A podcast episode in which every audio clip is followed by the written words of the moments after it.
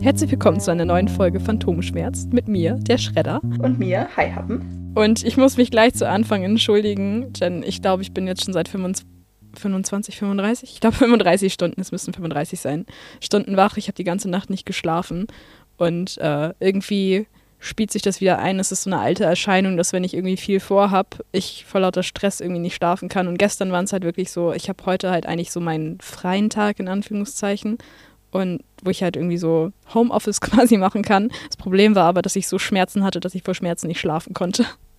Oh, scheiße. Und dann im Endeffekt dann doch die ganze Zeit durchgearbeitet habe. Aber du bist ja auch ziemlich matschig heute, ne?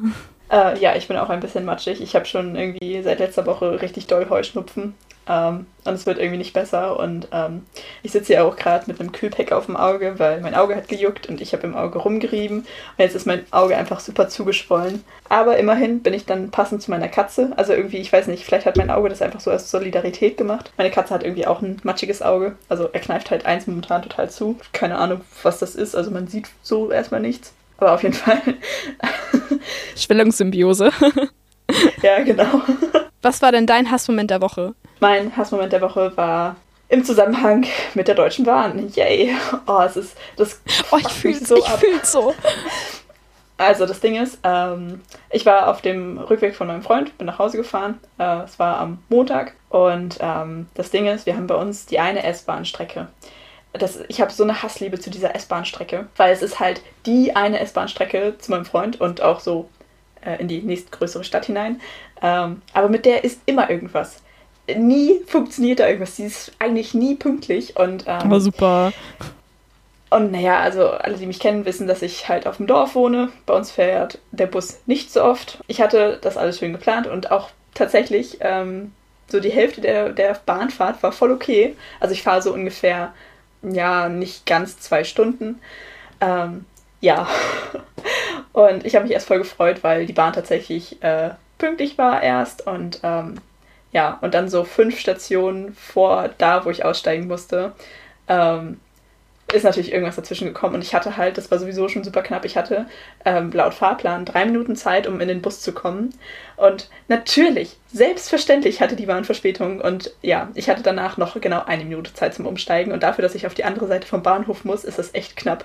Und mich hat es so abgefuckt, dass mit dieser ja, scheiß Bahn nie was klappt. Man kann sich da einfach nicht drauf verlassen. Das ist richtig, richtig mies das nervt mich so, dass man einfach sich nicht drauf verlassen kann. Ja, also ich habe es ich gerade noch so geschafft und der Busfahrer hat auch äh, noch einen Augenblick gewartet tatsächlich. Also ich habe den Bus noch erwischt. Ansonsten hätte ich da einfach, ich glaube, ein oder zwei Stunden warten müssen auf den nächsten. Ja, aber ich habe, ich glaube, ich bin lange nicht mehr so schnell gesprintet. und was war, was war dein Hassmoment? Oh, ich habe gerade jedes Mal, wenn ich mich bewege, knackt meine Schulter oder mein Rücken. Ich hoffe, das hört man nicht in der Aufnahme. Oh, Wie so ein Krüppel, ey. naja, ähm, kommen wir aber jetzt mal wirklich zum Hassmoment der Woche. Kurz vor der Aufnahme äh, habe ich auf mein Handy geguckt und da wurde dann so angezeigt von wegen, dass ich jetzt einen Termin hätte. Aber ich habe jetzt keinen Termin, ich weiß nicht, was das ist oder also ich habe keine Ahnung, kann mich nicht daran erinnern, dass ich diesen Termin jemals irgendwie gemacht habe.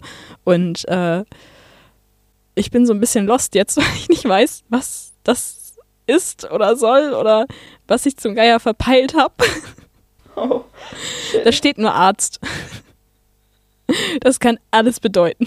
Dann lief es aber auch schauspielerisch diese Woche wirklich richtig, richtig mies. Also richtig scheiße.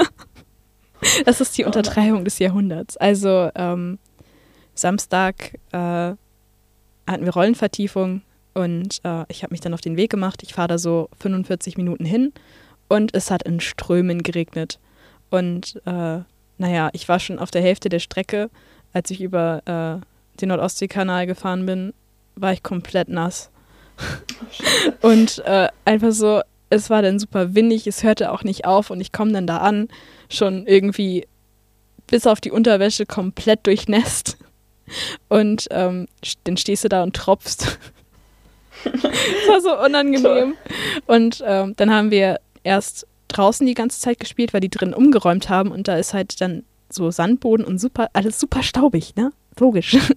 Und ähm, was halt einerseits für die Stimme mega kacke ist, andererseits aber auch, wenn man komplett durchnässt ist, halt auch nicht so geil. ähm, nee, irgendwie nicht. Und erst haben wir die ganze Zeit dann draußen quasi besprochen, was jetzt so passiert. Und also wir müssen halt nach so Timecodes äh, den Text aufsagen und ähm, das, damit das halt mit der Musik passt und so, aber wir haben halt keine Uhren, sondern wir müssen das mit der Musik lernen und da dann auch so bestimmte instrumentale Sachen halt achten und das, ich steige gar nicht mehr durch. Also oh.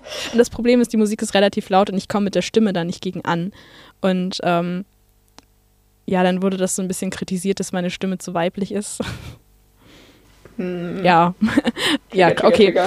Ja, es, aber insgesamt, wir waren dann draußen, es hat die ganze Zeit mega gestürmt, das heißt, es war so unangenehm und es war richtig, richtig kalt und gleichzeitig aber auch so warm und mir war einfach, also mein Körper hat so verrückt gespielt und dann sind wir von, äh, ich habe allgemein so ein Problem mit Licht, also wenn ich von hellen Räumen in dunkle Räume gehe, bin ich erst so fünf Minuten blind. Kennst du das? ja. Und das war halt da der Fall und ich war halt so völlig orientierungslos. Nein. Und ähm, in der Scheune, das ist halt so, ähm, ja, die Eventscheune. Und dann hängt da halt so einer runter. Also das ist halt so eine, ich weiß nicht, Schaufensterpuppe oder so, aber es ist halt so drapiert, dass es halt aussieht, als wenn da jemand hängt. Und ich war einfach nur so, Gott, ich beneide dich gerade. Oh naja, ähm, es wurde dann aber auch nicht besser. Und äh, naja, ich habe auf voller Linie verkackt und einfach auch festgestellt, oh, Mist. Und also der Regisseur hatte voll recht ich habe nicht mal eine Wiederholung durchgehalten und ich musste es halt 25 Mal am Abend machen. Das wird lustig. Oh Mann. Es war überhaupt nicht gut. Mir ging es dann mega dreckig, dann bin ich nach Hause gefahren und am nächsten Tag wollten wir ja drehen. Und ähm, ich wollte einfach nur mich in mein Bett verkriechen, einfach nur schlafen. Ich war unglaublich müde. Ich konnte aber partout nicht schlafen. Und das ist wieder so typisch. Ich weiß gar nicht, was genau das triggert. Auf jeden Fall kann ich dann einfach nächtelang nicht schlafen. Oh nein. Ich war auf jeden Fall dann am nächsten Tag beim Dreh so müde. Das war so unangenehm. Es hat super viel Spaß gemacht und so, aber ich war einfach so, ich musste so kämpfen, nicht die ganze Zeit zu gehen. Ja, ich würde mal sagen, diese Woche passt bei uns der Name Phantomschmerz echt gut. Ja, irgendwie. Wirklich, ey. Aber ich habe es geschafft in der Zeit. Ich habe ja das letzte Mal noch gesagt, dass Serien so gar nicht mein Ding sind. Ne? Ich habe einfach zwei Staffeln einer Serie durchgeguckt am Stück die ganze Nacht. Ja, du, was man sonst so macht, wenn man nicht schlafen kann, ne? Ja, äh, ich weiß nicht, ob du die kennst, How to Sell Drugs Online First. Mhm, habe ich auch geguckt. Die war aber auch echt gut. Ja, also ich fand die erste Staffel richtig gut, aber zum Ende hin wurde es irgendwie absurd. Ah, das ist eine deutsche Produktion, oder? Ja. Und da war ich auch wieder so überrascht, genau, weil das irgendwie gar nicht so nach deutscher Produktion aussieht, finde ich. Ich habe mir das halt auch nur angeguckt, weil wir halt auch eine deutsche Produktion sind. Deswegen bin ich jetzt so ein bisschen an Marktforschung. so ein bisschen, bisschen mal gucken. Die Lage abchecken. Konkurrenz beobachten. Dark hast du auch gesehen, ne? Aber nur die erste Staffel. Äh, ich weiß gerade nicht mehr, wie viele es gab. Ich habe es auf jeden Fall bis zum Ende geguckt. Aber das ist ja auch eine deutsche Produktion gewesen, was ich finde ich auch überhaupt nicht sieht. Also ich fand die nee, Serie auch ja, das, da war ich auch total du, ich, Also ich kann dir jetzt im Nachhinein den Plot nicht mehr erzählen. Also ich bin in dem Moment mitgekommen, aber irgendwie jetzt im Nachhinein ist das alles so verworren, dass ich dir den Plot nicht mehr nacherzählen könnte. Aber ich fand sie gut. naja, keine Ahnung, aber ich kann mich noch daran erinnern, dass sie irgendwie immer Nena gespielt haben. da muss ich jetzt jedes Mal dran denken, wenn man das irgendwo hört. oh. Nicht schlecht. Oh, kleines Update. Ich glaube, mein Auge schwillt so langsam ab. Oh, sehr Aber so richtig gut sehen kann ich auf dem Auge immer noch nicht. Irgendwie ist auf dem Auge alles verschwommen. Hoppala. Kacke. naja, egal. Ach, wer braucht schon zwei Augen? Oh. oh, und noch ein Hassmoment. Ich habe wieder eine fucking Sehenscheidenentzündung und kann gefühlt mal wieder nichts machen. Oh nee. Oder ich wollte jetzt auch noch eine Trauerkarte fertig machen und ich kann nicht, weil meine Hände so. Nö. Also, es ist so mies. Ich habe das Problem halt ja schon irgendwie, ich glaube, sechs Jahre oder so jetzt mittlerweile. Es kommt halt, glaube ich, mittlerweile kann man von chronisch reden. Oh. ähm, und äh, als ich noch aktiv in Bands gespielt habe, aktuell ist ja nicht so wirklich was. Ähm, hatte ich das halt auch immer mal wieder und dann habe ich mich immer so ein bisschen blöd gestellt, damit ich das nicht zugeben muss, dass ich Schmerzen habe. Bassisten sind ja auch keine Musiker. Ah ja. ja, aber das ist auch wieder so ein Stigma, ne? Also. Ja. Das ist echt zum Kotzen. Du, ich kann dir da ja auch ein Lied von singen. Oh ja. oh, das ist. Aber ich glaube, bei dir ist es halt auch nochmal so eine Nummer mehr Abfuck. Ja, ist halt echt so, weil so dieser, dieser Running Gag, so von wegen, ja, Bassisten sind ja keine echten Musiker. Das ist halt, das ist halt so ein Running Gag. Das ist so ein, so ein ausgelutschter Witz irgendwie. Ja. Bei mir ist es halt super extrem. Also an alle, die mich nicht kennen, ich spiele seit, wie alt bin ich nochmal? Ähm, äh, ich glaube, ich spiele seit ungefähr 13 Jahren ähm, Blockflöte. Was einem da so an, an Vorteilen um die Ohren gepfeffert wird, das ist unfassbar. Und ich kriege da jedes Mal richtig den Ausrast dabei, weil mich das so wütend macht. Weil es ist mal so, wenn man irgendwo ankommt und so gefragt wird, ja, was spielst du denn? Ja, ich spiele Blockflöte. Und dann so, ah, das wird halt einfach nicht ernst genommen. Dieses Instrument wird nicht ernst genommen. Und das ist so geil. Die erste Antwort kommt dann immer, oh ja, ich habe auch mal Blockflöte gespielt. Oh, ja, im Kindergarten. Ja, genau, im Kindergarten, erste Klasse. Und ich denke mir immer so, es ist, das ist so, also ja, ist ja schön, dass du mal drei Töne spielen konntest, aber ich meine, ich kann dir ja mal das vorlegen, was ich so spiele. Immerhin machst du das auch schon seit 13 Jahren. Ja, 13 also fucking man, Jahre. das muss man halt, ähm, das muss man mal dazu überlegen. Also ja, ich habe auch in der ersten Klasse angefangen. Mich hat eine Freundin damit hingeschleppt. Äh, ich habe auch in der ersten Klasse angefangen. Ähm, aber naja, also die meisten hören halt nach ein oder zwei Jahren wieder auf und bis dahin machst du halt auch nichts Cooles. So, bis dahin kannst du einfach noch nicht genug, um irgendwie, ich sag mal, wirklich hübsche Sachen spielen zu können.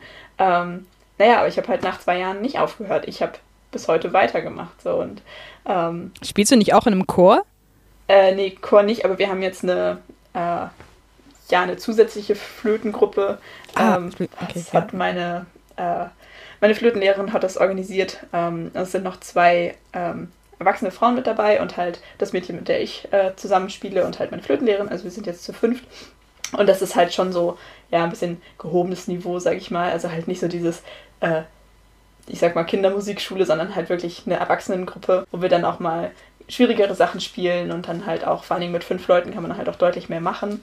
Ähm, ich meine, sonst sind wir halt in einer normalen Musikschule immer nur zu dritt. Ähm, das heißt, wir können halt jetzt auch mal irgendwie vierstimmige Sachen spielen oder so. Das ist ganz cool. Was spielt ihr da so? Ähm, haha. Die hätten mir voll sagen müssen. ähm, ich kann ja mal ein bisschen so erzählen, was wir so sonst so spielen. Ich habe einfach mal eben meine, meine Mappe ausgepackt. Schön ASMR ähm, im Hintergrund. Ja, also ich kann jetzt ganz viele, ähm, ganz viele schöne Namen droppen. Also was natürlich, wen man vielleicht kennt, ist Händel, von dem haben wir relativ viel gespielt. Äh, und einer, der auch so ja, für Flöte relativ gut geeignet ist, ähm, ist Telemann. Ich weiß nicht, ob man den kennt. Von dem haben wir auch mehrere Sonaten gespielt. Jean-Baptiste Loyer de Gand kenne ich sonst nicht, aber das klingt cool. Von 18, äh, 1688, ja. also wir spielen hauptsächlich so, so Klassik und Barock tatsächlich. Oh, voll ähm, cool. Weil, weil so ähm, Barock lässt sich tatsächlich auch, finde ich, relativ gut auf Flöte umsetzen. Ähm, wir haben aber auch, es ist immer so ein bisschen bei uns so ein bisschen thematisch. Ähm, wir haben halt auch schon super viel so Filmmusik und so gespielt. Ähm, das finde ich auch immer cool und auch, äh, auch moderne Sachen und so. Aber eigentlich hauptsächlich so, ähm, ja, so Barock ist, glaube ich, das häufigste bei uns. Ähm, was habe ich hier noch?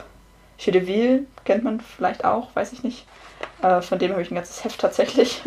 Der hat auch super schöne Stücke gemacht.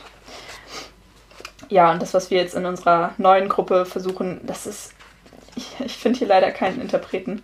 Äh, Chitchat heißt das. Und da gibt es ganz viele Stücke von. Aber ist auch alles super hübsch. Also ist echt schön. Oh, voll cool. Aber ja. ist Flöte nicht eigentlich wieder so ein bisschen im äh, Kommen? Also so durch die Mittelalter, Metal- und Rockszene so? Und war nicht auch beim ESC irgendwas mit traditionell Flöte oder so? Puh, keine Ahnung. Ähm, Habe ich ehrlich gesagt nicht so verfolgt. Ähm, also ja, ähm, ich meine, Flöte ist ein bisschen wie Geige. So am Anfang ist es ein bisschen schwierig zu ertragen, wenn Leute das üben. ähm, ja. Also ja, im, so, so im Mittelalter-Rock wird viel Flöte gespielt, finde ich.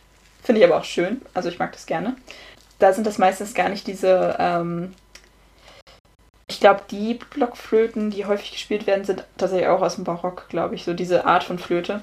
Und ähm, was so bei Mittelalterrock häufiger verwendet wird, sind so, so irische Flöten und so. Also ich sag mal so ein bisschen noch ältere Modelle. Ähm, die klingen dann meistens ein bisschen anders und auch ein bisschen, ja, äh, bisschen mittelalterlicher.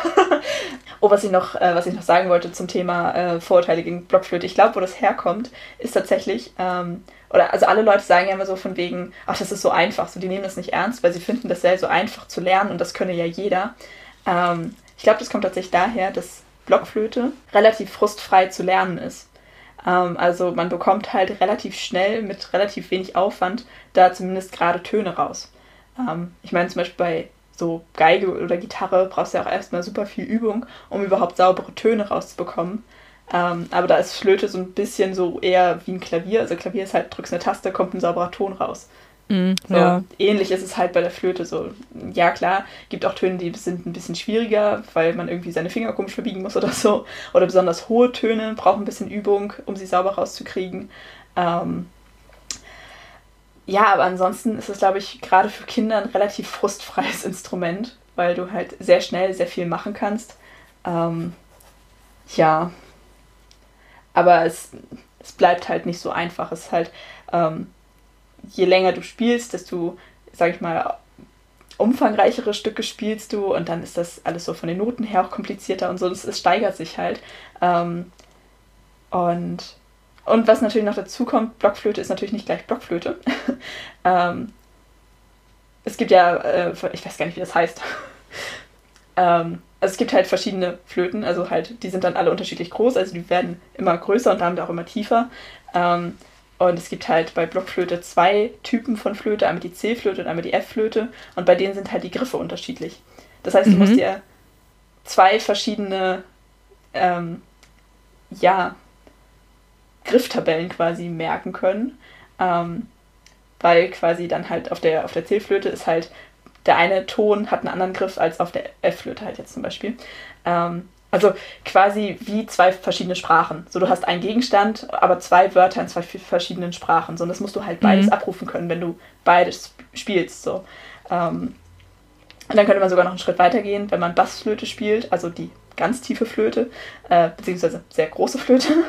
ähm, es ist so krass. Ich habe auch eine Zeit lang Bass gespielt und ähm, das ist halt so, weiß nicht, wie lang mag die Flöte sein?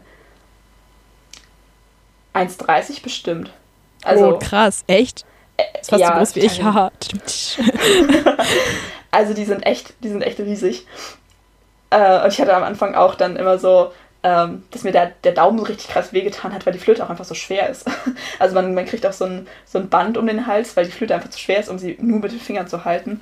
Oha. Genau, und also das habe das hab ich jetzt persönlich nie gemacht, aber was bei Bass natürlich noch dazu käme, dass man dann nicht mit, ähm, also dass, dass die Flöte quasi so tief ist, dass man einen neuen, ähm, wie heißt das denn, Violinschlüssel und Bassschlüssel? Hat das eine Überbezeichnung? Notenschlüssel heißen die. Notenschlüssel, danke. ähm, auf jeden Fall, also wir spielen immer im Violinschlüssel und die Bassflöte wäre theoretisch so tief, dass du sie im Bassschlüssel spielen müsstest. Ähm, und da sind dann die Noten anders bezeichnet, also die Buchstaben zu den Noten anders zugeteilt. Ähm, also da muss man komplett umdenken und ich habe das, hab das nie gekonnt irgendwie, beziehungsweise mich nie bemüht, es zu lernen und man kann die Bassflöte halt auch einfach so spielen, also so tun, als wäre es eine kleinere Flöte und dann passt das auch. Ähm, ja, es ist, also Blockflöte ist nicht so simpel, wie man es vielleicht am Anfang denkt.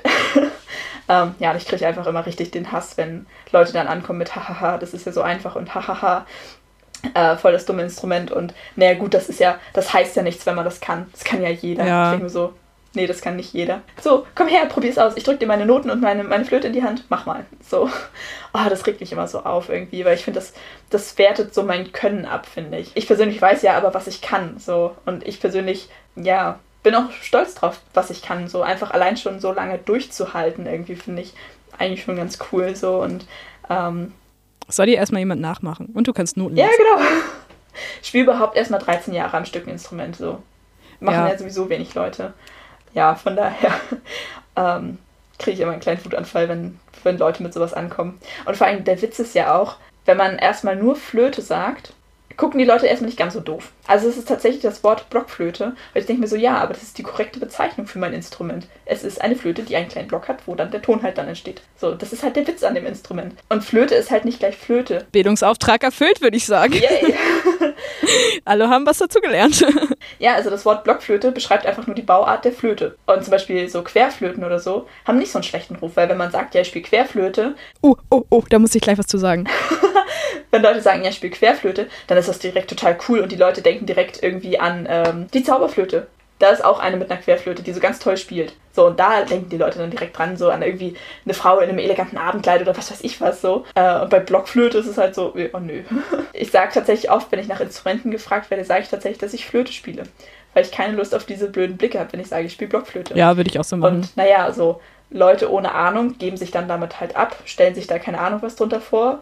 Ähm, und Leute, die halt ein bisschen mehr Ahnung haben, fragen dann halt nach, so ja, was für eine Flöte denn? Aber Leute, die überhaupt wissen, dass es da so genaue Unterscheidungen gibt, die verurteilen das meistens auch nicht ganz so doll, weil sie halt ein bisschen Ahnung von Musik haben. Du wolltest was zur Querflöte sagen.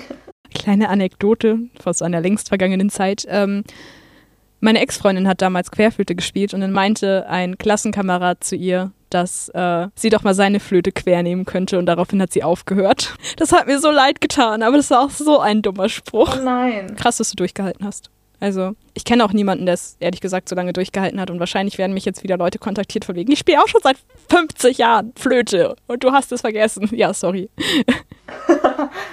ich sage immer nur, dass ich Bass spiele, weil dann hat keine Erwartungen an mich, weil ich kann halt keine Noten lesen und bin immer nur so also ich lerne halt auditiv. Was ich persönlich aber auch sehr bewundere, weil das zum Beispiel kann ich überhaupt nicht. Also ja, ich kann Noten lesen und so. Und ich finde das total, total witzig, ähm, weil ich das Gefühl habe, dass es nur diese zwei Typen von Musikern gibt. Einmal die, die halt super gut nach Gehör spielen können und so und dann halt dafür weniger Musiktheorie und dann auf der anderen Seite das Lager, was halt voll gut Musiktheorie kann und so Noten lesen und so und ich weiß immer nicht, ich also ich bin halt voll das Lager Musiktheorie, also nein, das heißt Musiktheorie. Ich kann Noten lesen und ich habe so ein kleines bisschen Ahnung so von so Sachen, ähm, aber jetzt auch nicht so ganz krass, also so Quintenzirkel und so kann ich auch schon lange nicht mehr auswendig. Aber ich kann halt, wie gesagt, Noten lesen und auch ähm, mm, bei uns ja. heißt es vom Blatt spielen, also dass du halt äh, einfach irgendwelche Noten vorgesetzt bekommst und das dann direkt spielen kannst. Theoretisch so.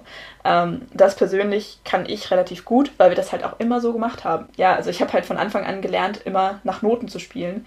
Manchmal finde ich es ein bisschen schade, weil ich dementsprechend auch relativ wenig auswendig kann und auch nicht so gut nach Gehör spielen kann.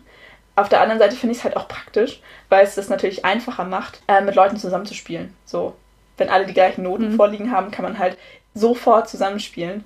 Ähm, aber ich, ja, ich finde es natürlich auch super cool, wenn Leute so krass nach Gehör spielen können, weil ich kann das halt überhaupt nicht. Und ich beneide Leute immer sehr, die das können. Hat Vor- und Nachteile. Also dein Gehör verlässt sich halt manchmal und das ist dann halt einfach äh, richtig peinlich, glaub mir. Ja, es hat beides Vor- und Nachteile. Aber ich weiß ja nicht so ganz genau, ob das jetzt Muskelgedächtnis ist oder halt Gehör. Also ich bin mir, ich bin mir ziemlich sicher, dass bei mir viele Sachen auch echt schon aus dem Muskelgedächtnis funktionieren. Wenn ich eine Note sehe, weiß ich sofort den entsprechenden Griff dazu, also wie ich meine Finger sortieren muss. Das weiß ich noch bevor ich weiß, wie diese Note heißt. Also ob das ein A ist oder ein C oder was weiß ich was so. Äh, ich hatte neulich eine Situation, das fand ich total interessant. Ähm, also wir hatten jetzt von der Musikschule aus lange Pause, wegen Corona halt. Das heißt, ich hatte immer nur ähm, einzeln äh, Online-Unterricht, also habe mich dann halt zu zweit zum Videocall mit meiner Lehrerin getroffen, so. Ähm, das heißt, ich habe halt super lange nur alleine gespielt. Es war irgendwie alles so lauwarm, aber naja, gut, besser als gar nicht. Und dass wir jetzt wieder live zusammenspielen können. Das ist jetzt noch nicht so lange. Und ich fand das richtig witzig. Wir haben dann äh, in der ersten Stunde einfach ein paar Sachen von, von früher ausgepackt. Also Stücke, die wir früher sehr intensiv gespielt haben, so einfach, um wieder reinzukommen. Einfach ein bisschen was zu spielen. So. Und wir haben ein Stück gespielt. Das haben wir eine Zeit lang richtig, richtig viel gespielt. Aber auch schon vor, ich glaube, drei oder vier Jahren oder so. Und ich glaube, das haben wir sogar irgendwann mal aufgeführt oder so. Äh, und das konnte ich zu dem Zeitpunkt gefühlt fast auswendig, weil wir so viel gespielt haben. Und als wir das dann jetzt nach der langen Zeit wieder gespielt haben, hat es bei mir so gut funktioniert und ich war richtig erstaunt, wie gut ich das noch konnte. Und da hatte ich auch das Gefühl, dass es eigentlich eher Muskelgedächtnis ist als wirklich aktive Erinnerung, ähm, weil ich so zwischendurch einfach irgendwie nach Gefühl gespielt habe so ein bisschen intuitiv gar nicht unbedingt zu 100% auf die Noten geguckt habe, sondern eher das noch so im Kopf hatte, dass ich es einfach so spielen konnte. Und das fand ich irgendwie sehr beeindruckend, wie, wie tief manche Sachen dann doch irgendwie sitzen. So, also in einem positiven Sinne, so dass man ja, total. Ja, wie sehr sich Sachen einprägen irgendwie. Finde ich sehr beeindruckend irgendwie ich habe das auch immer, also ich sitze dann am Klavier oder so und dann schweife ich total ab und kriege gar nichts mehr mit und irgendwann denke ich so, oh, ja, hm, was spiele ich hier eigentlich? Und dann, dann kommt man raus. Aber ich weiß nicht, also ich kriege es halt manchmal auch ohne Ton hin. Also, dass ich halt nur dann irgendwie die Figuren irgendwie spiele, ohne dass ich es höre. Und dann denke ich mir manchmal, okay, gut, dann sind es vielleicht die Fingerhaltung und die Augen, die das halt irgendwie machen oder doch die Muskeln. Aber wenn ich zum Beispiel Kopf überspiele, kriege ich es ja auch hin. Also, dann überkreuze ich ja auch die Hände und so. Und dann ja. ist das eigentlich doch, ist das denn nicht anders? Also ich habe relativ spät mit Musik angefangen, so das richtig intensiv zu machen. Dafür aber dann so richtig, ich glaube so neunte Klasse war bei mir so, da habe ich dann wirklich jeden Tag richtig lange geübt, weil das halt voll so mich runtergebracht hat. Also ich hatte halt äh, vorher immer Kampfsport so als Ausgleich und dann ging das halt wegen meinem Rücken nicht mehr und den ganzen körperlichen Geschichten und dann habe ich halt Musik gemacht und dann ging das irgendwann auch nicht mehr. War sehr frustrierend. So Ja, ich finde aber Musik ist auch richtig der gute Ausgleich. Also ich habe das auch, ähm, das ist super lustig. Also ich spiele tatsächlich, vor allen Dingen jetzt so neben der Schule, habe ich wenig alleine gespielt. Also ja, gut, ich gehe einmal die Woche zur Musikschule, ähm, aber sonst habe ich eher selten zu Hause geübt. Und wenn ich dann mal zu Hause spiele, und naja, das hört man dann ja irgendwie im ganzen Haus, und dann fragt meine Mutter immer total besorgt, ob irgendwas passiert ist, ob ich schlechte Laune habe oder so, weil ich, das, weil ich das tatsächlich früher immer so als Ausgleich gemacht habe, wenn, wenn ich irgendwie schlechte Laune hatte oder so, dass ich dann meine Flöte ausgepackt habe und erstmal irgendwie, keine Ahnung, erstmal eine Stunde gespielt habe oder so, weil es ist halt, man kann da so gut bei abschalten, weil man sich halt ganz auf eine andere Sache fokussieren muss. Und da ist einfach kein Platz für andere Sachen mehr, finde ich irgendwie, oder? Ja, total das pisst mich halt einfach so an. Warum kann ich das nicht mehr? Das ist auch einfach richtig mies, wenn du weißt, dass du einfach. Wie viele Instrumente? Fünf bis sieben. Ich weiß nicht mehr, ob ich die anderen noch kann. ähm, Instrumente spielen kannst, aber deine Hände es nicht zulassen. Aber du weißt vom Kopf her, das konnte ich mal und irgendwie, mhm. weil das Muskelgedächtnis kann es auch noch irgendwie. Oder was auch immer da das irgendwie kognitiv abgespeichert hat. Aber der Körper lässt es nicht zu. Und das ist einfach immer jedes Mal wieder so ein richtiger Tritt ins Gesicht. Oh Mann, voll schade. Wenn man dann irgendwie so hört, warum machst du denn keine Musik mehr oder warum machst du das so wenig oder du könntest ja so viel über dich hinauswachsen oder so oder ähm, jetzt auch in der äh, Band war das so von wegen, ja, so viel Potenzial und ich dachte nur so, naja, fuck, ich kann nicht mehr. Ich weiß, dass ich das anders machen muss, aber es funktioniert halt nicht mehr, weil einfach meine Hand nicht mehr das macht, was es soll oder was sie soll. Es ist einfach oh so oh hardcore frustrierend. Und dann ist es auch irgendwie klar, dass man irgendwie nicht so mit sich selbst im Reinen ist und dass man Feindbild gegenüber seinem Körper entwickelt. Ja. Oh, es geht schon wieder in die richtige Richtung hier. Grund 956, warum Schredder sein Leben hasst. Ja, hallo Mama. Ich habe aber auch immer noch keine Rückmeldung von der Schmerzklinik bekommen. Das heißt, es ist auch erstmal nicht absehbar, dass es halt irgendwie besser wird. Oh, scheiße. Aber das ist eigentlich auch der Grund, warum ich mich eigentlich im Endeffekt für das Lehramtsstudium entschieden habe und gegen Musikstudium oder Kunststudium oder so, weil ich halt eigentlich irgendwie wusste, dass ich das halt mit meinen Händen nicht machen kann. Und dann hatte ich um die Corona-Zeit halt nochmal so für mich festgestellt, als dann, also ich habe am Anfang während der Uni-Zeit halt immer sehr viel Theater gespielt und dann hat das hat mir richtig viel gegeben und dann hat Uni auch Spaß gemacht so nebenbei weil ich mich halt hauptsächlich auf das andere konzentriert habe. Und jetzt habe ich halt festgestellt, so, oh fuck, das ist ja gar nicht das, was ich machen möchte. Vielleicht hatte ich auch einfach insgesamt ein sehr verblendetes Bild von Schule. Konnte mich vielleicht auch einfach noch nicht von dem Gedanken verabschieden, dass ich jetzt kein Schüler mehr bin und deswegen wollte ich vielleicht wieder zurück zur Schule, weil ich halt einfach die alte Zeit zurück wollte und deswegen habe ich mich für das Lehramtsstudium entschieden ach, ich weiß nicht, auf jeden Fall hatte ich dann 2020 den genialen Einfall, ja. vielleicht einfach wieder in den Bereich zu gehen, den ich davor mal überlegt hatte. Wir können allgemein heute mal darüber reden, was wir für Berufswünsche früher hatten. Also ich habe zwischendurch mal überlegt, auf jeden Fall äh, was im Bereich Goldschmied zu machen. Das, weil ich liebe das halt so ganz kleine, filigrane Sachen zu machen. So. Aber so richtig schmieden habe ich halt vorher nie ausprobiert. Und dann habe ich an der Volkshochschule so einen Wochenkurs belegt und ähm, da haben wir dann halt geschmiedet und es hat so viel Spaß gemacht. Aber nach dem ersten Tag habe ich halt gemerkt, dass meine Hände das nicht mitmachen. Und das war schon wieder so. Ich würde sagen, ist halt, ist halt wieder was mit ja. den Händen, ne? Und es ist einfach so mies, weil es macht so viel Spaß und ich könnte es mir einfach so gut vorstellen. Ah! Es wird halt auch richtig gut zu dir ja, passen Mann. irgendwie. Das wäre so mega cool. Zwischendurch hatte ich immer mal überlegt, ob ich was im Bereich Tontechnik mache oder Veranstaltungstechnik, aber das fällt ja auch körperlich komplett weg. Ich habe ja zwei Jahre in dem Bereich gearbeitet. Hat unglaublich viel Spaß gemacht, aber ich kann es halt nicht. Tja, das Leben hasst mich. Oh Mann ich habe gerade so, während du geredet hast, ein bisschen darüber nachgedacht, was ich so als Berufswünsche hatte. Aber mir, bei mir war das tatsächlich relativ schnell ziemlich klar. Aber tatsächlich, also mein, ja, so irgendwann in der Mittelstufe, mein erster Wunsch war tatsächlich irgendwie auch in, in die Fernsehbranche mit einzusteigen. Also ich wollte unbedingt so, äh, so Kostümdesigner oder sowas werden für Filme. Äh, ich glaube, das kam dadurch, dass ich, als ich dann damals Herr der Ringe für mich entdeckt habe, habe ich halt auch die ganzen Making-ofs von den Filmen geguckt und ich fand das richtig cool. Und ich wollte unbedingt äh, mal bei einem Film mitarbeiten, also bei einem, bei einem Kinofilm. Ähm, und aber halt nicht so irgendwie als Schauspieler oder so, das wäre mir halt zu doll und ich kann halt auch nicht schauspielern. Aber halt so irgendwie ja, so einen, so einen anderen kleinen Teil und halt so, also ich nähe ja auch gerne sehr viel und ich habe mir auch gerne meine ganzen Kostüme fürs Lab selber genäht und ich wollte das schon eine Zeit lang gerne beruflich machen, so. Halt, wie gesagt, Kostümdesigner oder so. Das hätte ich richtig cool gefunden, vor allem, weil du dann ja auch das im Film siehst, was du gemacht hast, so. Ähm, und auch einfach dieser Gedanke, so als, als kleines winziges Puzzlestück an diesem riesigen Projekt mitzuarbeiten, das hätte ich einfach richtig cool gefunden. Und ich habe tatsächlich dann auch ähm, irgendwann mal ein Praktikum gemacht, ein freiwilliges, äh, in den Osterferien, das war auch sehr lustig, ähm, bei der, lass mich kurz nachdenken, in der äh, Kostümabteilung von äh, TUI. Also das ist ja so ein Reiseunternehmen, also die machen ja so Kreuzfahrten und auf den Kreuzfahrtschiffen haben die auch immer so Programm, also halt so Unterhaltungsprogramm abends. Ähm, also auch ganz toll mit, mit Tänzern und äh, ja, halt diese riesige Shows kennt man vielleicht.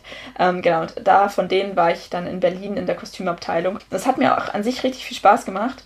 Ähm, aber irgendwie ist mir dann aufgefallen, dass das, glaube ich, nichts für mich als Beruf wäre. Also gut, ich habe natürlich im Praktikum dann, also ich war halt in der, äh, in der Nähstube mit. Ähm, aber das Ding ist halt, ähm, gerade bei so Kostümen, die Leute, die das Kostüm entwerfen, sind nicht zwangsläufig die, die das dann auch nähen. Mm, ja. Zumindest war das äh, bei, bei denen so, dass halt, ja, irgendwer im Büro denkt sich das halt aus und dann geht es halt an irgendwelche nicht so teuer bezahlten Näherinnen aus dem Ausland so, ähm, die das dann halt nach Plan nähen so.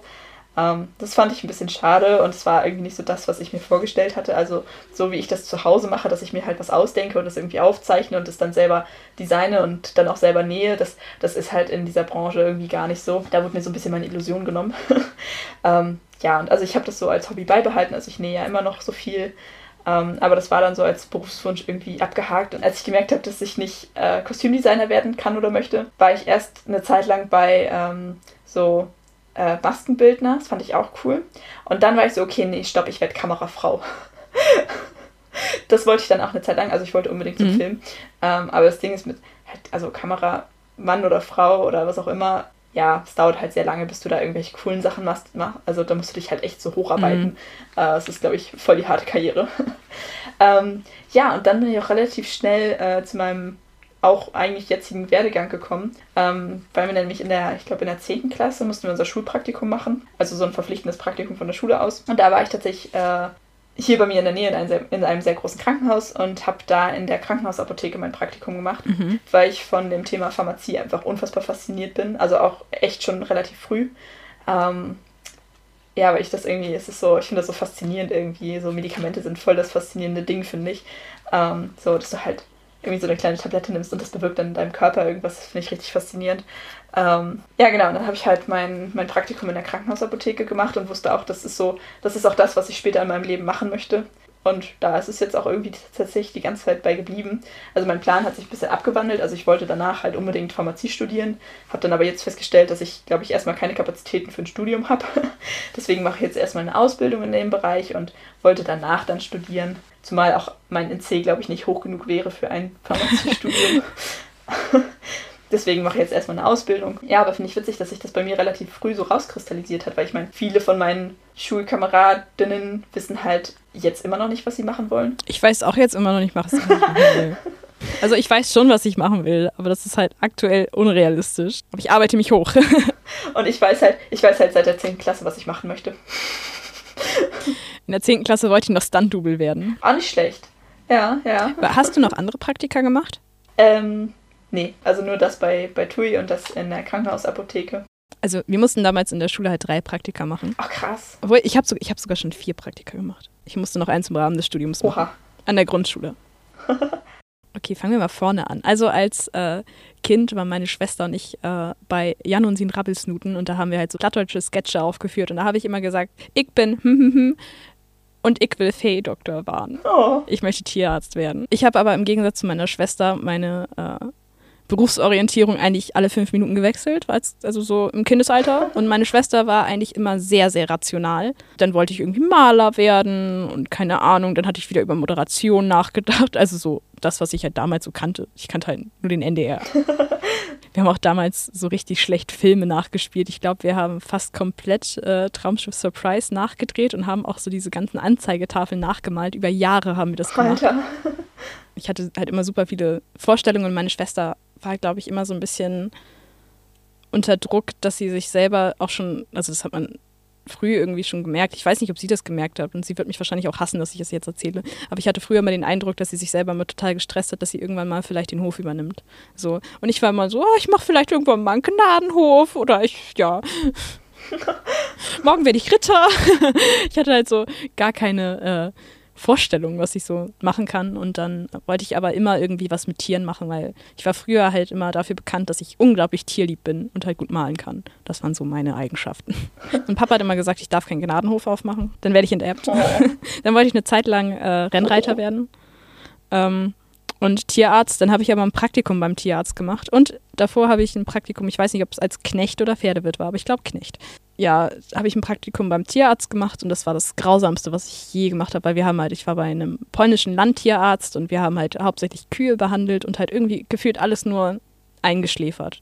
So, und das hat halt, das war super frustrierend und äh, ja, man kommt halt auch irgendwie in die Stelle, die halt nicht schön sind, so, wo man auch einen ja, normalen Tierarzt nicht holen würde. Und die verletzten Tiere sind ja sowieso dann immer noch mal abgetrennt und ich habe da echt Sachen gesehen, die mich für mein restliches Leben verstört haben und da habe ich festgestellt, okay, hm. nichts mit Tieren. Hm, warum du wohl Veganer geworden bist. Tatsächlich war ich danach wirklich zwei Jahre lang habe ich noch Fleisch gegessen und dann habe ich das halt irgendwie kam das dann irgendwann wieder hoch und dann bin ich so von einem Tag auf den anderen an einem Freitag Veganer geworden und dann ist das so geblieben. Geil. Aber das ist bei mir so typisch. Ich mache immer erst und dann informiere ich mich danach darüber. Es war auch mit dem Tattoo so. Ich habe mich erst tätowieren lassen und dann mich über die Risiken informiert. Ja, dann hatte ich überlegt, ob ich zur Polizei gehe, weil dann stand irgendwie so das nächste Praktikum an. Irgendwann. Oder war das davor? Ich weiß nicht. Auf jeden Fall hatte ich kurz überlegt, zur Polizei zu gehen, weil das halt irgendwie fand ich das cool, auch mit Kampfsport. Wir haben da halt mit Polizisten trainiert und so. Aber irgendwann habe ich dann festgestellt, nee, doch nicht. Und dann bin ich doch eher in die Metal-Szene gegangen und habe mich unter die Punks gemischt. naja. Und ja, dann hatten wir, glaube ich, in der 9., 10. Klasse hatten wir so eine Jobmesse und da hat sich das äh, SAE-Institut in Hamburg vorgestellt. Und da war ich Feuer und Flamme, weil es ging halt um Game Art und sowas und ich fand das halt so cool und man brauchte kein Abitur dafür. Und äh, man hätte nur einen Realschulabschluss gebraucht, aber das hat halt 25.000 Euro zu der Zeit gekostet. Und da haben meine Eltern natürlich gesagt, nee, hier kannst du nicht. Ne? Und ich dachte halt, weil ich halt klein und beschränkt war, dass das die einzige Möglichkeit ist, sowas zu machen. Und ähm, von wegen, ja, da kaufst du dir deinen Titel und sowas. Und naja, das stimmt auch. ähm, dann ist der Gedanke halt ganz schnell wieder verflogen. Ja, dann habe ich halt irgendwie zwischendurch darüber nachgedacht, ob ich als Tontechniker arbeite, weil ich das ja quasi schon an der Schule gemacht habe und auch unglaublich viel Spaß hatte in dem Tonstudio, was mir von der Schule zur Verfügung gestellt wurde. Und ähm, ja, aber so richtig, äh, das ist halt ein Knochenjob und du wirst halt eigentlich nur ausgebeutet. Und ähm, ja, ist nett nebenbei, aber irgendwie, ach, keine Ahnung. Ich finde es halt einfach total interessant, so hinter den Kulissen zu sein und keine Ahnung was. Deswegen hatte ich dann eine Zeit lang auch über Bühnenmalerei nachgedacht, aber es fiel dann auch wegen den Armen weg und keine Ahnung was. Ähm, und weil ich halt super schlecht in Mathe bin. Deswegen, da hättest du halt Mathe gebraucht. Dann war es so, okay, gut, nö, denn nicht. In der 10. Klasse weiß ich, dass ich unbedingt äh, Stunt-Double werden wollte was halt auch körperlich nicht unbedingt das Beste ist. Und dann habe ich mich dazu entschieden, einfach Lehramt zu machen, weil ich irgendwie dachte, okay, gut, ich habe relativ viele Fähigkeiten und ich möchte das alles unter einen Hut bringen, aber ich muss halt auch gucken, dass ich das gesundheitlich irgendwie packe. Und ich hatte halt ein richtig falsches Bild von Schule, weil ich halt immer nur die Theaterprojekte gemacht habe. Und auch beispielsweise, ich glaube, ein ganzes Jahr nicht einmal im Physikunterricht war, weil ich immer von der Schule aus vom Unterricht befreit wurde, um irgendwelche Sachen zu machen, irgendwelche Kulissen zu malen oder irgendwie irgendwelche Bühnen aufzubauen oder halt irgendwie die Theaterstücke vorzubereiten und sowas. Ähm, hm. Dann dachte ich halt, Lehrer wäre eine Option. Weil ich halt irgendwie das mega verblendete Bild hatte, dass das so, dass ich da halt so alles so machen kann. Fachfremd Musik unterrichten ja. und Kunst mhm. und keine Ahnung was, aber dass ich halt, dann wurde ich mit dem harten Kick der Realität irgendwie, ja, berührt. Obwohl das Praktikum in der Grundschule hat auch echt Spaß gemacht, muss man echt sagen. Ähm, fand ich auch sehr, sehr gut. Könnte ich mir jetzt im Notfall vielleicht auch vorstellen, so, aber ähm, das Problem ist halt, dass äh, wenn man psychische Erkrankungen hat, wird man nicht verbeamtet und es ist halt dann, wenn du nicht verbeamtet bist, bist du eigentlich immer mit einem Bein in der Arbeitslosigkeit. Ja. Und dann ist es halt auch nochmal als Transgender, glaube ich, auch nochmal schwierig, weil klar, die Kinder haben wahrscheinlich kein Problem damit, aber Kollegen und Eltern. Für die Schule ist das ein Risiko. Und deswegen wurde mir dann auch direkt irgendwie äh, bei meinem Bäder-Seminar gesagt, ja, also mit ihrer Vorgeschichte würde ich das ja nicht machen und sowas. Und ich dachte so, hm. oh Mann richtig deprimierend. Hahaha, und was mache ich jetzt? ja, und seitdem, jetzt wurschtel ich mich irgendwie durch. So, aber anscheinend, ich weiß, ich, ich glaube, ich darf da gar nicht noch, noch nicht öffentlich drüber reden. okay. Sag ich, ich habe eine Perspektive. Okay, das, das bleibt jetzt der, der Cliffhanger, bis du drüber reden darfst. Ja. Du bist jetzt beim, beim Secret Service oder Secret Pentagon. Service oder so. Pentagon. Pentagon, ja klar. Wir haben Corona erfunden. Was? oh Gott. Oh, Ent Enthüllung. Aber zum Glück ist das ja alles anonym hier, ne? Tatsächlich so ein, so ein Kindheitsberufswunsch wüsste ich jetzt gar nicht. Oh, ich weiß die alle noch. Ich weiß nicht, an diese Nee, Dinger kann ich mich mega gut Ich glaube, ich erinnern. habe da, ich glaube, ich habe da als Kind einfach gar nicht so viel drüber nachgedacht. Ähm, also ich, ich glaube, ich wollte als Kind irgendwann mal äh, auch irgendwie Promi werden oder, oder Schauspieler oder so. Aber das war auch nur so ein für fünf Minuten oder so.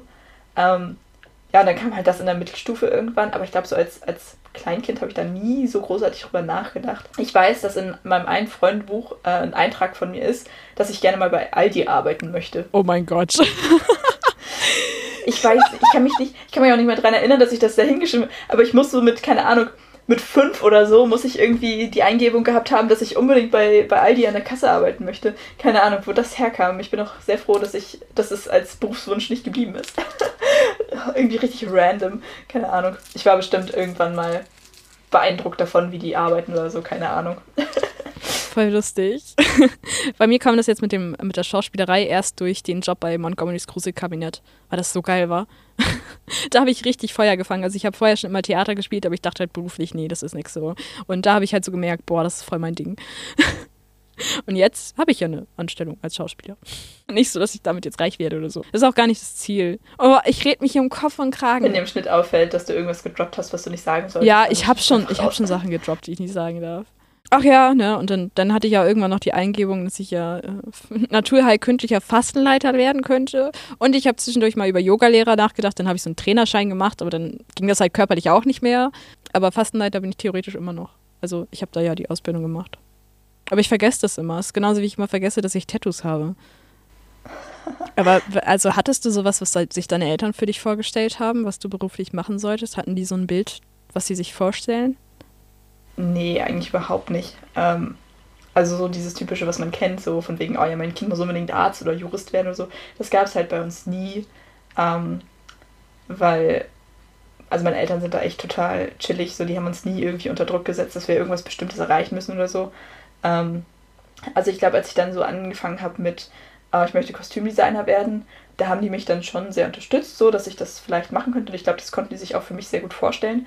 Also halt, wie gesagt, den Praktikumsplatz hat mir mein Vater dann besorgt mit ein bisschen Vitamin B und so. Aber nie so irgendwie Vorschriften oder, oder Wünsche, was wir jetzt werden sollen. Das haben meine Eltern nie gemacht oder so, wofür ich auch sehr dankbar bin. Also das, Motto meiner Eltern ist eigentlich eher so, Hauptsache ihr seid glücklich mit dem, was ihr macht. Und das ist auch das, was meine Mutter immer sagt. Es ist im Grunde ist es egal, was du machst, aber es ist wichtig, dass dir deine Arbeit Spaß macht, weil wenn du irgendwas machst, was, du, was dir keinen Spaß macht, dann ist das so ein Quälkram. Ähm, also ich glaube, das Einzige, was meine Eltern wollen, dass ich, dass ich irgendwann irgendwas mache, was mir Spaß macht, wo ich morgens gerne für aufstehe. Das wäre ein Traum. Auf jeden Fall. Ja, das wäre richtig cool. Also ich habe so ungefähr schon das gefunden. Aber ähm, ich mache es auch schon, aber aktuell verdiene ich damit halt noch kein Geld und äh, ich darf auch noch nicht drüber reden, öffentlich. öffentlich. Ich weiß auch nicht, wie öffentlich das hier ist. Deswegen. Das ist halt alles noch so unrealistisch, dass das jetzt, okay, gut, in zwei, drei Jahren, es dauert halt sehr lange, also diese Projekte dauern halt einfach sehr, sehr lange. Und wieso mache ich mir eigentlich so einen Kopf? Eigentlich sind die nächsten Jahre safe und danach ist alles sicher. Und dann denke ich mir wieder, aber was ist, wenn das nicht klappt und wir damit keinen Erfolg haben? So, dann war das alles umsonst. Ja, kann ich verstehen. Und ich weiß auch nicht, ich traue mich halt einfach noch nicht so viel Hoffnung da reinzustecken. Andererseits stehst du vor der Kamera und denkst dir, oh mein Gott, ich stehe hier jetzt gerade vor der Kamera. und was ist denn so, okay. Und dann kriegt man irgendwelche Anfragen und man macht irgendwie so viel und keine Ahnung. Aber momentan sind es halt auch einfach viele Projekte, wo ich halt irgendwie so, ich verdiene halt aktuell noch nicht so wirklich was bei. Ich weiß auch nicht, ob es jemals weggehen wird. Heißt es deswegen brotlose Kunst? ja. ja, oh ja. Anfang des Jahres hatte ich so eine extreme Krise. Es hat eh alles keinen Sinn und bin da total in den Nihilismus abgerutscht und es ist sowieso alles egal. Ich erreiche sowieso nie irgendwas und wenn irgendwas, wenn es halt nicht klappt oder ich irgendwie dann irgendwann kein Geld mehr habe oder nicht mehr durchkomme, kann ich mich ja immer noch umbringen. So, Das kenne ich. ich habe eh kein Interesse daran zu leben und meine Existenz fühlt sich einfach mega falsch an und es ist besser für alle, wenn ich einfach nicht existiere. So und ja, jetzt, wo ich halt die Transition angehe und so, merke ich halt, dass ich endlich den Punkt gefunden habe, so der die ganze Zeit dieses Gefühl ausgelöst hat. Und das Problem ist, dass Suizidgedanken einfach eine Realitätsflucht sind. Und bei mir war es halt ein Ventil für Zukunftsangst, dass ich halt einfach festgestellt habe, boah, ich kann nichts. Und das, was ich hier studiere, da habe ich auch mega keinen Bock mehr drauf. Also klar schon irgendwie auf das Fachliche, aber ich habe keinen, ich habe eine unglaubliche Prüfungsangst und wenn ich daran denke, eine Bachelorarbeit schreiben zu müssen, würde ich mir am liebsten in den Kopf schießen. So und oh Gott. ähm, Oversharing. ähm, und das war dann erstmal so echt ein komplizierter Schritt, aber als ich dann so kurz vor meiner Indikation stand, war so, okay, gut, jetzt hast du irgendwie das erreicht, was du irgendwie erreichen wolltest und jetzt musst du das halt auch mal hinter dir lassen, weil sonst kommst du nicht voran. Und dann war wirklich so zwei Monate ja. die absolute Krise, weil ich einfach nicht wusste, was ich machen soll. Und ich habe mich bei echt vielen Produktionsfirmen und sowas beworben und ähm, halt sehr viel äh, angefangen, ähm, was Grafikdesign angeht und sowas, dass ich mich da so ein bisschen einarbeite, wieder mehr Aufnahmen gemacht und sowas, halt äh, Tonen und so, einfach da irgendwie versucht, mich irgendwie reinzufuchsen und vielleicht ist doch irgendwie mit Kunst zu versuchen und dann alternativ das halt am PC zu machen. Ja, dann kam aber einfach das Angebot und dann dachte ich so, okay, gut, das kann jetzt nicht wahr sein. Und dann hatte ich halt das erste Meeting und dann dachte ich so, okay, gut, das ist jetzt richtig unrealistisch. Und es war einfach wie dieses Zeichen, genug gelitten, jetzt geht's bergauf. Plötzlich ist man da in einem Riesenprojekt drin und ja, aber es ist halt noch so völlig unfassbar.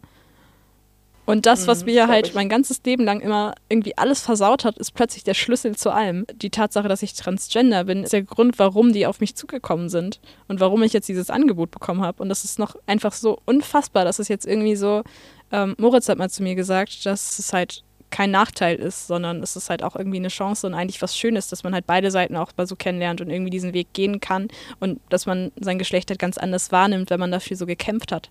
Und ich habe echt so gedacht, ich ja, habe es halt vorher stimmt. immer als Krankheit angesehen und an dem Punkt dachte ich halt auch so, oh, wenn man es nicht hat, kann man gut reden. Es ist halt so, muss ich mit leben und ich finde es halt auch immer noch nicht schön, aber ist, ich habe es halt auch selber immer total pathologisiert und dass es mein Fehler ist und so eine Art Krankheit, für mich war es halt das auch immer.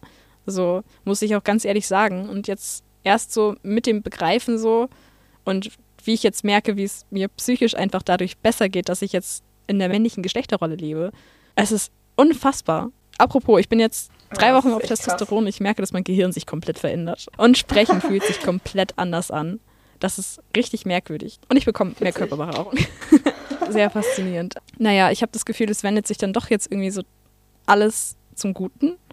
Und es passieren so viele positive Dinge. Ja. Und ich lerne halt unfassbar viele coole Menschen kennen. Ich meine, wir haben es jetzt tatsächlich durchgezogen und den Podcast hier gemacht.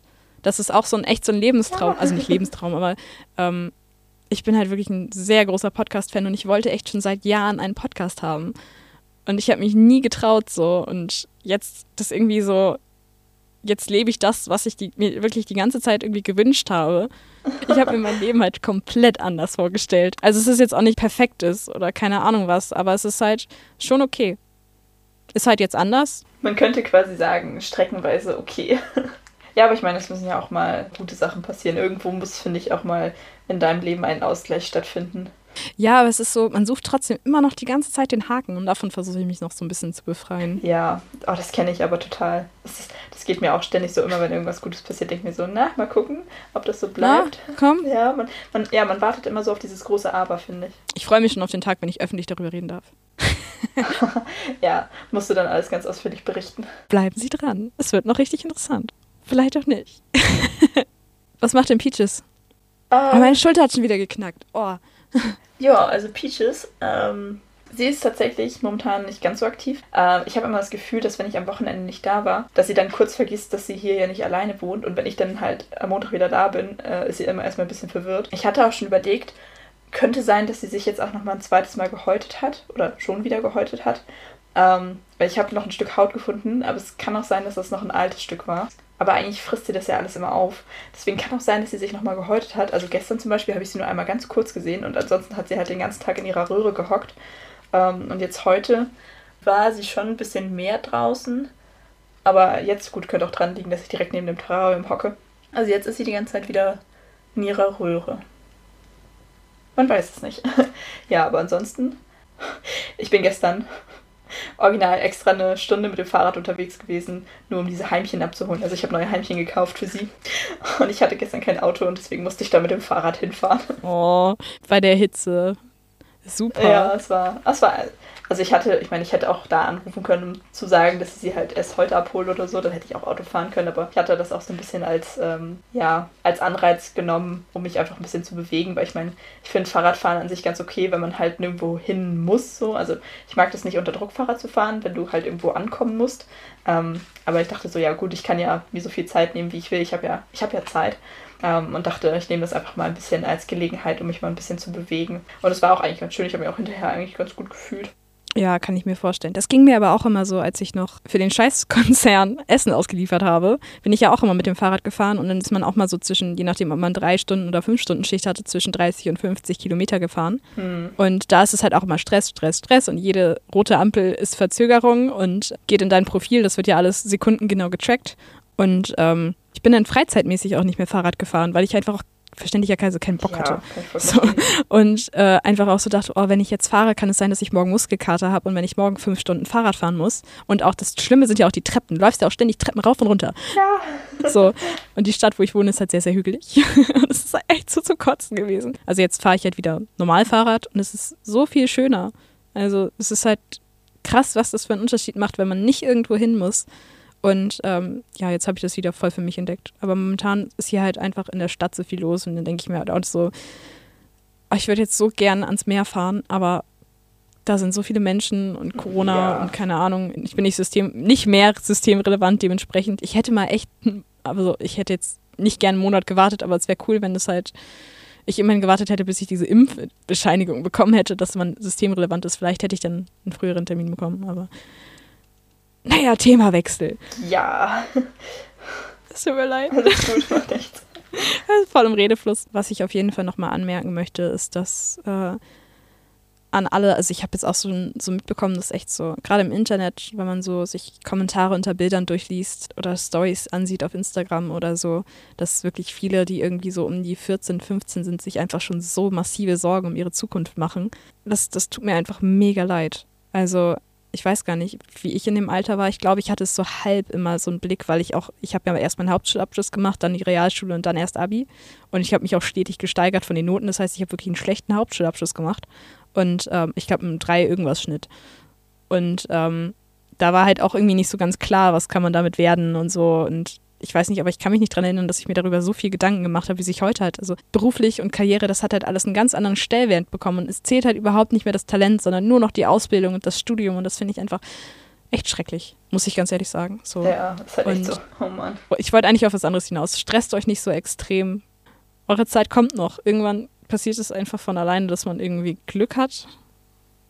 Also man kann, muss da ein bisschen drauf vertrauen es ist mir auch schon aufgefallen, dass es irgendwie mittlerweile so in unserer Leistungsgesellschaft irgendwie, dass, glaube ich, viele junge Leute das Gefühl haben, sie müssen mit 22 berufstätig sein. Am besten schon Studium durch, ne? Ja, so dass sie halt direkt nach der Schule sofort was arbeiten müssen. Und auch sofort in dem Beruf bleiben müssen, den sie dann die restlichen, keine Ahnung, 40 Jahre machen oder so.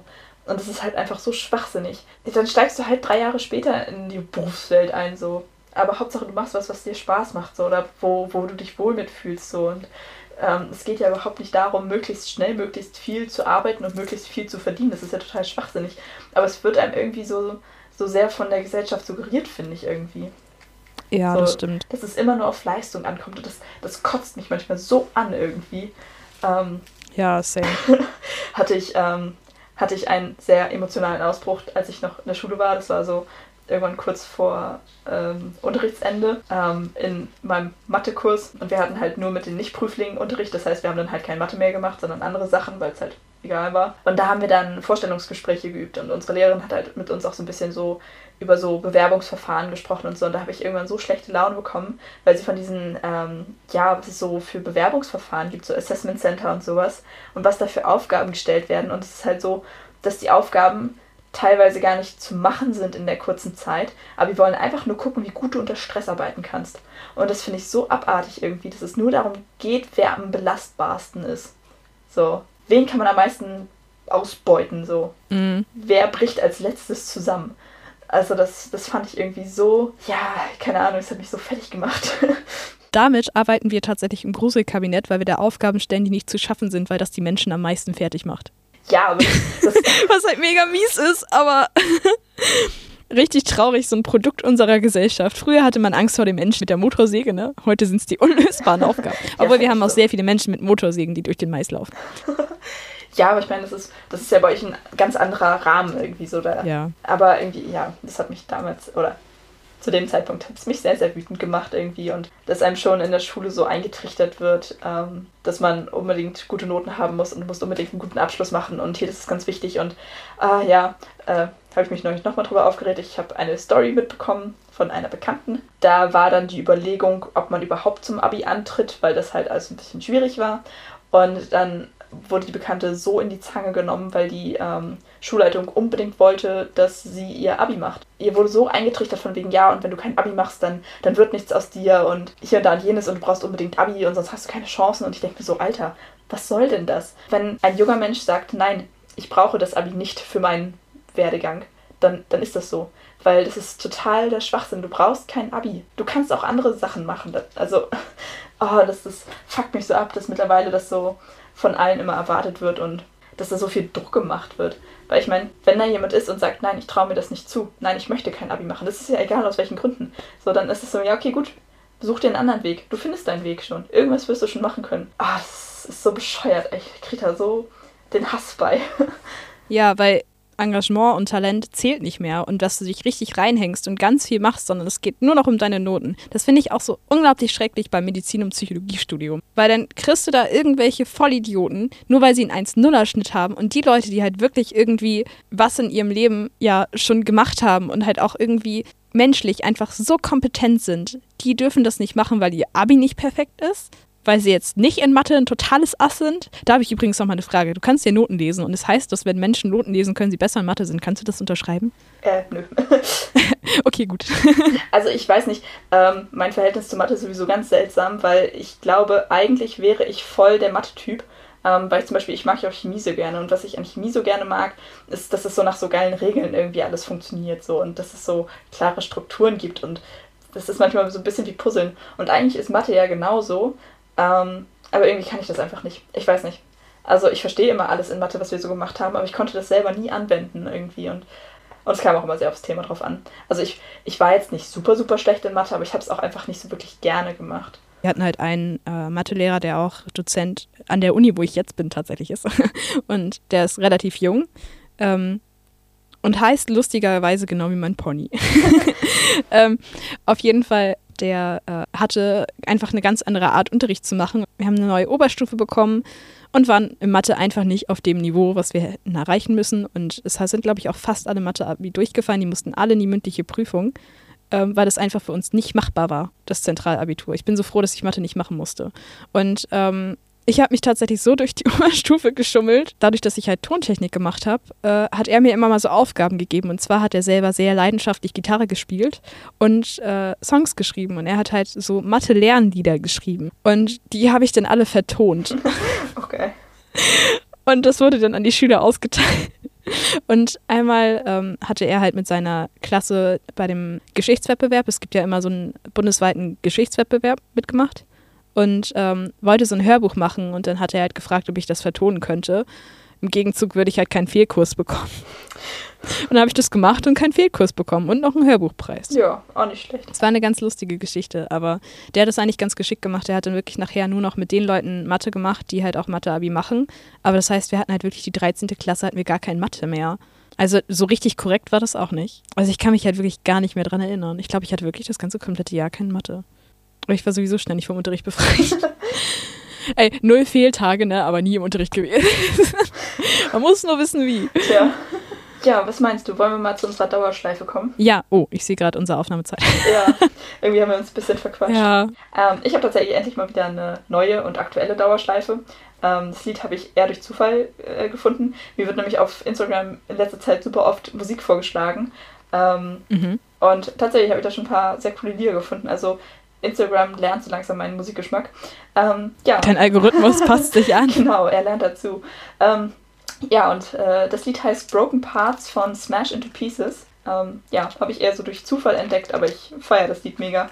Äh, ich finde es richtig cool. Und was ist deine Dauerschleife? Ich habe tatsächlich mehr, weil ich jetzt dadurch, dass ich so viel unterwegs war, ähm, sehr viel Musik gehört habe, weil ich halt äh, unterwegs nie WLAN hatte, weil das in den Zügen nie funktioniert hat. Und ja, von wegen Free Wi-Fi steckt ihr das sonst wohin, Mann. Naja, auf jeden Fall habe ich dann sehr viel Musik gehört und äh, was ich halt so runtergeladen hatte und habe dann auch so, so alte Songs wiederentdeckt, die ich, keine Ahnung, echt lange nicht gehört habe. Da habe ich jetzt äh, mir tatsächlich drei rausgeschrieben, weil die bei mir echt so ein bisschen in Dauerschleife laufen, die halt auch so gar nicht zusammenpassen, weil das eine ist halt typischer Black Metal, das andere, ich weiß gar nicht, was das ist und halt so Fresh Metal. Einmal Blind to Art von Dustbolt, die habe ich in Wacken damals auch in der ersten Reihe gesehen. Oh. So ein bisschen wieder Festivalheimweh. Das ist immer Sommer, keine Ahnung. Im Sommer höre ich mehr Fresh Metal. Und äh, Sign of an Open Eye von Gorgoroth. Und Zeit für Hass von. Finsterfrost. Ja. Das Lied kenne ich. Ich feiere das so sehr. Das ist so cool. Und allein schon der Text.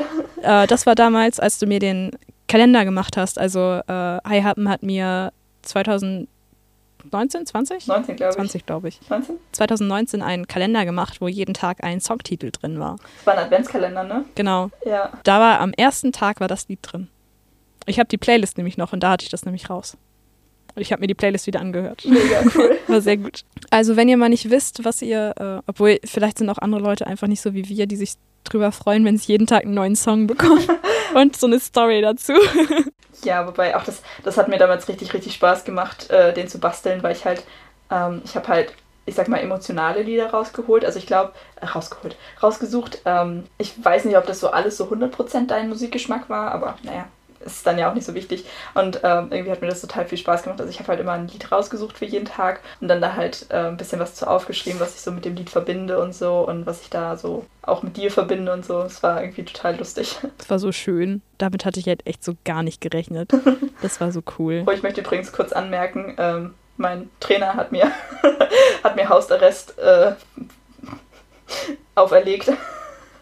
Warum? Äh, wir haben gerade nebenbei geschrieben, weil ich mich gefragt habe, ob, äh, ob wir heute Abend trainieren wollen, weil die anderen haben irgendwie alle abgesagt. Und dann meinte ich so, ja, eigentlich hätte ich voll Bock, aber mit meiner Allergie ist es halt echt anstrengend, vor allen Dingen, weil ähm, alle Allergiker da draußen kennen das. Ich bin halt voll auf Cetirizin und ähm, das macht unfassbar müde und irgendwie bin ich total schlapp und auch mit der Wärme und so. Und ähm, ja, dann hat er noch ein bisschen so gefragt und ähm, da meinte ich halt so, ja, okay, solange ich drin bin, ist es okay. Und meinte er so, ja, okay, dann bekommst du jetzt Stubenarrest. Scheiße. Also darfst du nicht zum Training? Äh, also wir haben es jetzt äh, für heute abgesagt, weil wenn wir eh nur zu zweit sind und ah, es ist so warm und wenn ich nicht so ganz fit bin, ist es irgendwie auch ein bisschen doof. Ja, auf jeden Fall. Ja, das heißt, ich habe jetzt auch erstmal noch bisschen mehr Zeit. Sonst hätte ich auch eigentlich gleich losgemusst. Ich hatte ähm, 2019, eigentlich fing ja schon 2018 an mit meinem Auszug. Ich habe vorher halt auf dem Land gewohnt mit so richtig harter Pollenbelastung und dann bin ich in die Stadt gezogen und da habe ich eine Pollenallergie bekommen. Das ist auch das Dümmste überhaupt. Wow. Aber da hatte ich halt noch diese, äh, also ich hatte so ein, ich glaube, eine allergische Colitis. Keine Ahnung. Auf jeden Fall hat sich mein Körper von innen heraus vergiftet und deswegen äh, äh, hatte ich die Allergie entwickelt. Das heißt, es ist dadurch, dass es jetzt halt wieder in Ordnung ist, ist auch die Allergie komplett weg. Und ähm, da muss ich echt sagen, was halt super gegen Allergien hilft, ist Fasten. Also so eine einmal im Jahr so eine Fastenkur oder so. Und das hat halt echt irgendwie alle Allergien getötet. Ich habe halt nicht mal mehr eine Paprikaallergie, die ich mein ganzes Leben lang hatte. Ich habe halt gar keine mehr. Ich weiß halt nicht, ähm, ob Cetirizin noch eine. Also ich glaube, das ist halt so ein chemisches Ding. Das könnte halt noch sein, weil das war damals das Problem, ähm, dass meine Mutter mir dann Cetirizin gegeben hat und ich habe da hochgradig allergisch drauf reagiert. Oh nein. Und dann habe ich natürlich noch mehr davon genommen. Weil ja Antiallergikum. Das war so dumm. Und ähm, Oh Mann. Ja, also. ähm, ich weiß nicht, also ich war eigentlich nie so mit Allergien. Ich hatte nie irgendeine Allergie. Ähm, das ist jetzt auch, also ich hatte das letzte Jahr das, das erste Mal und dieses Jahr halt auch wieder ganz krass. Ähm, ich weiß auch nicht, wo das herkommt, aber das ist halt so, dass man ab und zu mal im Leben einfach random äh, Allergien entwickelt. Äh, und das Ding mit Cetirizin ist, also ich nehme das halt sowieso schon immer, äh, wegen meiner Nesselsucht. Also das ist so eine, so eine Hautkrankheit. Aber das nehme ich halt immer abends so und dann geht das einigermaßen. Also ich glaube schon, dass ich in meinem Leben eindeutig fitter sein könnte, wenn ich nicht ständig mit Cetirizin vollgedröhnt wäre. Aber jetzt mit der Allergie nehme ich halt dann auch immer morgens schon direkt eine und es ist schon nochmal was anderes. Also es haut irgendwie dann doch ziemlich rein. Ich habe eine Zeit lang Antidepressiva genommen. Die sollten eigentlich äh, dafür sorgen, dass man ein bisschen aktiver wird, weil ich halt echt damit so richtig Probleme hatte und ähm, überhaupt nicht mehr hochgekommen bin und sowas und mich zu nichts motivieren konnte. Das Problem war, dass ich eine gegenteilige Wirkung hatte. Das kann halt passieren. Und dass ich wirklich 18 Stunden am Tag geschlafen habe und halt auch einfach im Stehen umgefallen bin und geschlafen. Ich bin mit dem Kopf auf dem Schreibtisch eingeschlafen. Ich, also völlig an, du konntest gar nicht mehr rausgehen, ohne irgendwie Angst zu haben, dass du halt einfach irgendwie einschläfst. Und das war gerade im ersten Lockdown. Also da war halt auch irgendwie nicht so viel und dann habe ich das einfach irgendwann auf eigene Faust abgesetzt und dann habe ich ein anderes bekommen. Das hat aber auch nicht angeschlagen, deswegen im Endeffekt war es dann auch echt die dümmste Sache überhaupt. Hat man nur seinen Körper jetzt richtig mit kaputt gemacht. Also. Wow. Ja, naja. So ist das mit Medikamenten.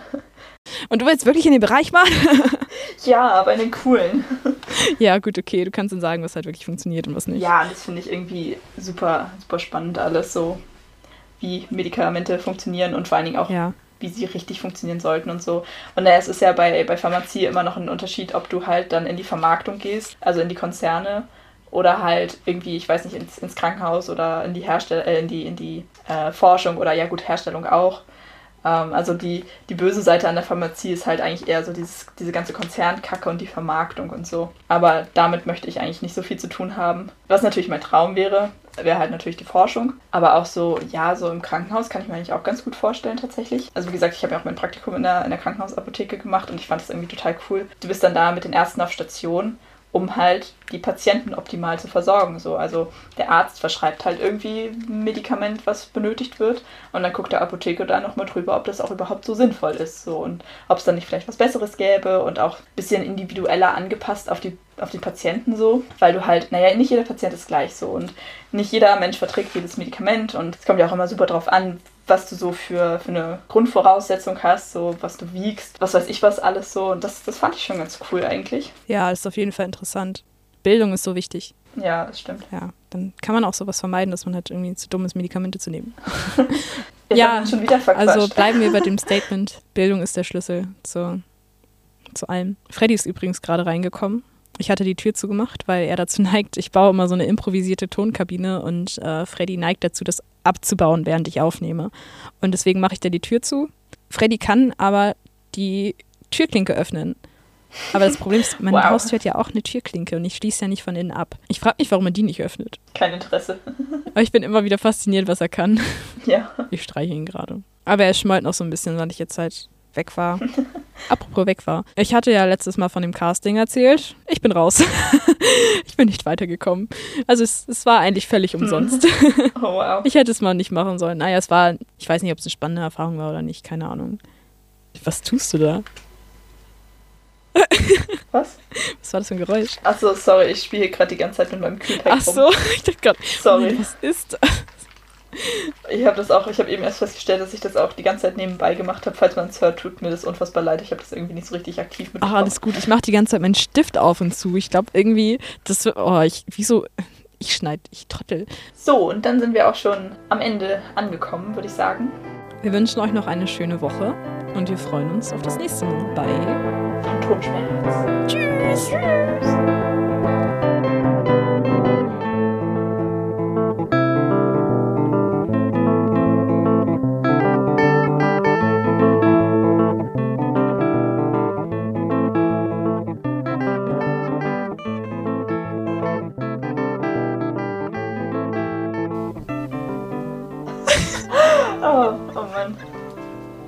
Oh, das lernen wir nicht mehr.